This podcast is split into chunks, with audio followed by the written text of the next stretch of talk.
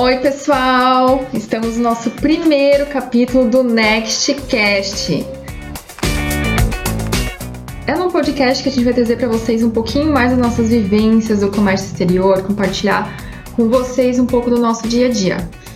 Eu sou a Carolyn Brandt, trabalho na área de comércio exterior há 11 anos, já pude viver várias situações e hoje eu tenho comigo o Jean. Fala um pouquinho de ti, Jean. Oi, pessoal, tudo bem? É, eu sou Jean Bayer, eu trabalho mais ou menos há 5 anos na, na área de comércio exterior. É, já passei por setores do operacional e agora estou no setor de, de, comercial, como Inside Sales. E muito obrigado pelo convite. Vamos falar um pouquinho sobre os desafios do dia a dia no, no Comex, né? Esse nosso primeiro capítulo, a gente quis trazer o. né, para não criar nenhuma surpresa para ninguém, porque realmente todo dia tem um desafio diferente. É, a gente ligou alguns pontos pra gente falar com vocês. Um deles, o, o, o, primeiro que a gente colocou aqui, se não o principal, eu acho, né, Jean? É, é o fuso horário. Jean, tu já teve alguma situação que um cliente, um fornecedor, te ligou em horário trocado, que não estava no teu fuso? Nossa, algumas vezes. É, eu acho que o profissional de Comex, ele sabe que trabalhar com comércio, é, com comércio exterior é realmente trabalhar com fusos diferenciados. E eu já tive uma situação, na verdade, bem engraçada, que eu tava numa balada uma vez e um agente me ligou desesperadamente para falar sobre uma carga. É, não lembro agora a situação é, certinha, mas ele me ligou desesperado, eu tava no meio da balada com os meus amigos e tive que ir no banheiro para atender ele e tentar conversar com ele. A, ele parte, não... a parte boa é que tu já ia estar tá mais fluente que o normal, né, Exato, Jean? exato. E consegui conversar, ainda resolver a situação, mas foi, foi bem engraçado, assim. E a questão do fuso horário é uma questão bem complicada também na nossa área, porque em muitos casos a gente precisa resolver alguma alguma situação, algum problema ou né, conseguir trazer a solução para o cliente e o agente está lá em outro fuso, né? Então, às vezes a gente não consegue mais, mais ter algum contato com eles é, em muitos casos a gente até consegue até por WhatsApp, o chat, enfim, mas em muitos casos eles já estão dormindo, então é, é, um pouco mais complicado. Mas o fuso horário é, uma, é, um, é um ponto que a gente, a gente tem que trabalhar todos os dias e, e se adaptar, né? Já teve bastante situações que tu precisou falar com a pessoa só depois que ela foi embora? Nossa, com certeza, algumas vezes. É, principalmente no setor operacional, a gente tem bastante demandas que, que às vezes vão surgindo durante o dia e que a gente não, não, não vai conseguir falar com o nosso agente lá fora, então é, a gente precisa também alinhar essas expectativas com, com os clientes também, porque é, a questão do fuso realmente, né, às vezes o chinês está lá dormindo e a gente precisa falar com ele, é, né, que nem nessa situação que o chinês me ligou quando ele estava lá super acordado, eu poderia estar tá dormindo, eu estava na balada, é, mas são situações que a gente vivencia diariamente, né. E, e, até compartilhando até contigo, hoje eu tive um caso recente ali, que era uma carga do Japão. Uhum que precisava ser coletada, liberada, tudo em plena sexta-feira do Japão, Nossa. né? Então, como que nós chegaríamos na segunda-feira para descobrir se deu certo ou não? Então, de vez em quando tem algumas necessidades, assim, algumas cargas urgentes que a gente faz de tudo para conseguir atender o nosso cliente, é né? Verdade. Então a gente acaba fazendo acompanhamento durante a noite para saber se a carga foi realmente coletada, porque às vezes o exportador não libera a carga, né? Ou se ela foi liberada. de aduana também. Exato, liberação isso, né? junto à aduana, porque às vezes também pode cair em canal, pode cair em inspeção lá fora. E a gente tem que dar alguma informação necessária que eles possam precisar naquele momento. Então, de vez em quando, tem que fazer alguns acompanhamentos, assim, de umas cargas urgentes. Mesmo fora do fuso, para garantir que vai dar tudo certo Com certeza. e que o cliente vai ter a carga aqui no destino no, na data que ele precisa, né? E a questão de sistema, várias pessoas trabalham com sistemas diferentes. O que, que tu tens um pouquinho para compartilhar com a gente? Então, isso é uma questão até um pouco engraçada, assim, porque é, a gente depende cada vez mais da internet e dos meios tecnológicos. Totalmente, é verdade. E a gente muitas vezes fica refém deles e a gente acaba ficando na mão por algum site que não está funcionando ou algum sistema que acaba travando. É, mas assim, a gente também tem que contar que tem meios externos também que podem interferir. É, às vezes acontece uma queda de energia que a gente precisa mandar alguma alguma cotação ou alguma atualização para o cliente e né, tem coisas que a gente não, não consegue evitar. Mas... Eu, eu mesma já uma vez, no, hum. em uma das experiências que eu tive, um caminhão bateu num poste e tirou a energia do bairro inteiro. E o que que faz Sim. numa dessa, né? É verdade. Em muitos casos a gente também acaba, acaba indo, né? Às vezes a internet cai, a gente acaba também indo para, sei lá, um cafezinho do lado da empresa. É. Ou, né? Quem nunca fez isso? Eu acho que no Comex é uma situação. Corre pegar né? o Wi-Fi do vizinho. Uhum, exatamente. Então a gente já. Eu já passei por casos também que eu tive que ir no café do lado para realmente pegar, uma, pegar ali o Wi-Fi do, do vizinho para conseguir mandar uma atualização para o cliente. E é uma, uma questão que, assim, eu acho que não só no Comex, mas em todas as áreas a gente sofre também. A tecnologia ela vem avançando, mas né, ela também pode nos deixar na mão. Então, tem os seus riscos, né? Tem os seus riscos, exatamente. É, e justamente não só para a questão operacional, a questão comercial, a gente tem que saber lidar com todo e qualquer tipo de problema, né? Exato. Então, se de repente eu estou sem internet, sem sem energia elétrica, a gente tem que correr para outros meios. Hoje a gente tem alguns clientes no WhatsApp, uhum. a gente uhum. consegue ligar para eles para não deixar eles sem informação durante Exatamente. esse período, né? E para que ele saiba também que a gente não, né, que não tá gente... deixando Exato. de lado, ou enfim, que a gente tá, uhum. tá trabalhando para Hoje o telefone nos ajuda muito nisso, é né? Para a gente conseguir achar outros meios, acabar ligando pro cliente, chama ele no WhatsApp uh, encontra outros meios de não deixar ele sem informação. Uma vez eu já chamei um cliente no LinkedIn para dar atualização para ele, porque eu sei o quanto aquele embarque era importante para ele. Eu já chamei no Facebook também. É, aham. Uh -huh. E a gente não estava conseguindo falar com ele por telefone, mas eu sabia que ele precisava da informação. Então a gente, ah, chamei. Se tiver que chamar no Instagram, chama, uhum. mas sempre pra conseguir falar com ele, né? Então tá bom. É... Outro tipo de desafio que a gente tem no nosso dia a dia do comércio exterior é a dificuldade na linguagem, porque a gente é lida, lida, com pessoas de vários países, né? uhum. né? E com níveis de inglês também bem diferenciados, né? Verdade. né? Então, o inglês é a língua que a gente mais utiliza nas, nas negociações, enfim. Mas, assim, eu já tive muitos casos de ligações com inglês horrível, assim, de várias, várias localidades. Tive uma história bem engraçada, na verdade, foi meu primeiro trabalho, eu era estagiário ainda. E eu fui ligar para um, pra uma agente nossa e ela estava de feriado, mas eu precisava muito resolver aquela situação. E ela estava em casa com os filhos dela e eu ouvia os filhos dela brincando atrás, assim, só que gritando muito uhum. e eu não uhum. conseguia entender ela.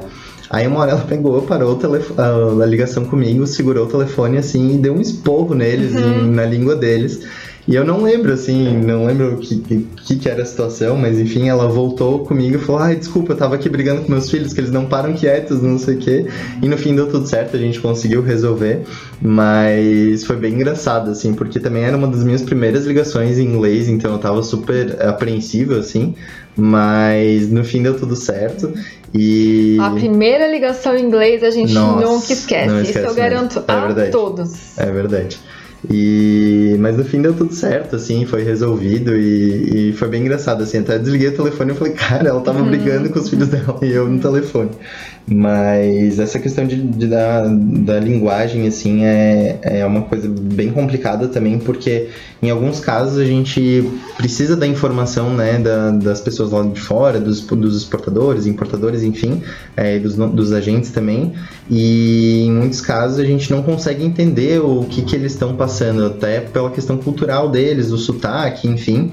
Então a gente acaba pedindo muitas vezes, a gente não entende o que eles falam e a gente pede para eles formalizarem por e-mail essa ligação para que a gente possa realmente entender aqui etapa tá esse processo, o que, né, o que, que pode ser feito, porque a, essa questão da, da linguagem é bem. Às vezes até eles são alfabetizados com aquela com aquela língua que a gente está falando, mas uhum. mesmo assim, por causa do sotaque, enfim, da, da, até a dificuldade na ligação, muitas vezes também, questão de, de né, a qualidade da ligação às também. vezes acontece também. E claro, da, da, mesma forma, por exemplo, que todos nós temos um nível de inglês diferente, eles também têm um nível com de certeza, inglês diferente, com né? Certeza. Então, se a gente está lidando às vezes com um próprio exportador, um agente de cargas na origem, não necessariamente todos serão 100% Exato. fluentes. Haverá, haverão é, níveis diferentes do idioma, né?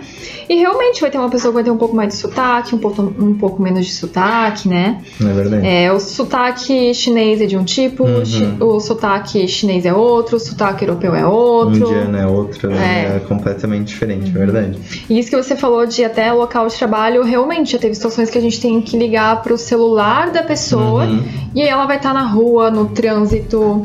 Nossa, Uma vez eu liguei vezes, pra um né? agente, eu vi galinha atrás dele, dava pra ver que tava galinha onde que ele tava, eu não sei, mas enfim, ele me atendeu naquele momento, né? A gente sempre dá um jeito dá de um atender a pessoa. atender, né?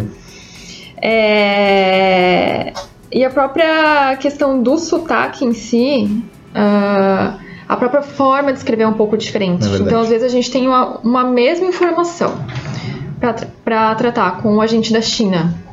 Com o agente da Índia, é engraçado, os próprios termos em inglês Uhum. utilizados são diferentes. Então, às vezes, a gente quer escrever a mesma informação e pro indiano a gente escreve usando o termo X e para o chinês termos Y, Uhum. porque lá na Índia a forma que eles aprenderam o inglês no comércio exterior foi de uma forma e na China a forma que eles aprenderam o inglês foi em outros termos, né? Então até nisso a gente tem que ficar adequando, não dá para utilizar, vamos supor, né? Um Ctrl C, Ctrl V e Uhum. pedir a mesma informação para uma pessoa da Europa, uma pessoa da China, uma da Exato. Índia. Tem que É, mudar essas alguma questões coisinha. culturais são bem. é, divergem bastante de, de localidade, né? É, quando a gente vai negociar também uma carga com um europeu, é muito diferente de a gente negociar uma carga com um chinês.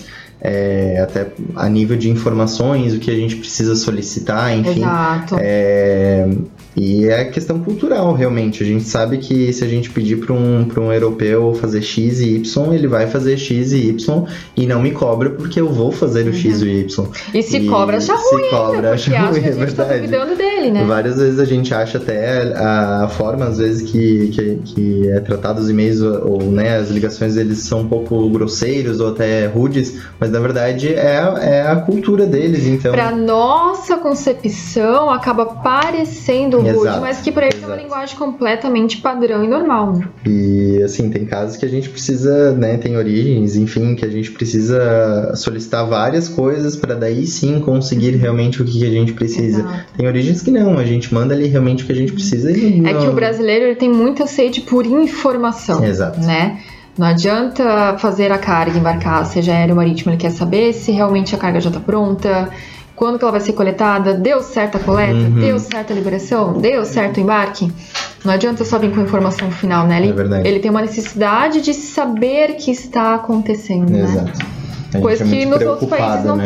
tem. Exato. E isso é justamente algo que a gente tem que alinhar as expectativas com esses agentes, porque às vezes eles podem achar que a gente fazendo tantos questionamentos a gente pode estar duvidando Exato. de- da- deles, mas exato. muito pelo contrário, a gente confia nos nossos Uhum. parceiros, né? Aí a gente passa pra eles, não, veja bem, meu cliente tá me cobrando essa informação, por isso que eu tô te, te pedindo, né? Porque Uhum. eu preciso dar essa informação e não que eu esteja duvidando Não, é isso. do seu trabalho, né? Mas o Comex é isso. Todo dia tem um Uhum. desafio, né? A gente é, tenho certeza que não se arrepende da escolha, porque todo dia você é desafiado, todo dia é um aprendizado. Com você certeza. pode estar há 5 anos, há 10 anos, há 15 anos, você vai estar aprendendo algo diferente. Com certeza. E assim, eu escolhi a profissão falando um pouco mais de mim, assim. De início, eu acho que todo mundo que é, pensa em Comex ou relações, até em relações internacionais também, pensa muito, ah, vou viajar o mundo, vou viajar horrores, toda hora eu vou estar viajando. E é isso que muita gente pensa também no momento de escolher, né, o, o curso. É, e assim, eu, eu confesso que de início eu também pensava um pouco assim, porque a minha inspiração, na verdade, para vir para a Comex, é, na verdade, foi de um tio meu que sempre viajou muito, sempre trabalhou muito com, com importação e exportação, e acabei me inspirando nele. Eu achava muito legal ele ir para feiras, enfim. E assim, é, todo mundo acha que também o, o, o profissional de comércio exterior ele pode importar ou exportar qualquer coisa, né? É, as Traz o celular da China pra Aham, mim. né? Exatamente. É o- Ah, e traz. tipo, como é que faz pra trazer mercadoria X ou Y pra cá? E é uma coisa bem comum que a gente ouve bastante, mas assim, a gente sabe que a rotina, na verdade, não é bem essa, né? É, assim, a gente tem muitos desafios e é o que, que me inspira muito, assim. É, realmente buscar coisas novas e estar tá aprendendo novas culturas. Eu acho que essa troca cultural que a gente até estava comentando agora é, é uma coisa muito legal, entender realmente como que funciona as, nego as negociações, enfim, e os processos, até a, a, questão de aduanas em outros lugares, que é uma coisa que aqui no Brasil também a gente tem bastante burocracia e tem bastante coisas né, que são muito diferentes em outros lugares também, e é muito legal estar tá aprendendo é, toda essa questão. E, meu, eu sou apaixonado pelo Comex. É, a gente trabalha com, com, é, com sonhos, realmente, eu acho, porque, assim, é, o cliente, ele tá trazendo realmente o, né, o ganha-pão dele também. Exato. E não são. A carga dele pode ser que ele tenha um processo por ano, mas assim, é aquele processo que está fazendo com que a, a, fábrica dele, com que a empresa, a indústria é, esteja aquele, girando. O processo pode ser a venda dele do ano. Do ano, exatamente. Né? Então é, é, é, muito gratificante é, sentir essa satisfação do cliente e é uma coisa que agora também eu agora no comercial, na, no, né, numa outra etapa do processo também tô, tô vendo isso mais de perto, porque né, a gente acaba fazendo também feedback com o cliente no final, vendo como é que foi o processo.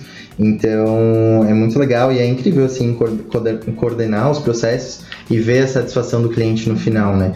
É, ver os projetos gente, dando certo. Pensa e... quando eu fiz uma exportação de incubadoras com um hospital na África. Nossa. O quanto isso não é gratificante, o quanto você não se sente responsável Nossa, por algo legal. muito maior, sabe? É show de bola, né? Eu, eu sou apaixonado, assim. Eu, tô, eu me formei há dois anos, praticamente, e não me vejo fazendo outra coisa. Eu acho que Comex é minha vida mesmo. E eu fico muito feliz, assim, de ver realmente o que, é, o que é muito legal também, muito gratificante, é, por exemplo, você ir pro mercado e ver, sei lá, comprar um produto que ali na prateleira que sabe o que foi que é legal? que sabe o que, que é legal? Tu ganhar de presente algo que você trouxe. Nossa. e isso é acontece, verdade, é tá? Você ganha de presente algo é que foi você mesmo que trouxe, isso é muito legal. É verdade, é muito massa mesmo. Então tá bom, gente. Esse foi o nosso primeiro capítulo. A gente quis compartilhar com vocês um pouquinho os nossos desafios do dia a dia do comércio exterior, que todo dia é realmente desafiador para nós, todos. E é isso, pessoal. Até o próximo Nextcast. Muito obrigado. Tchau, tchau. Até a próxima.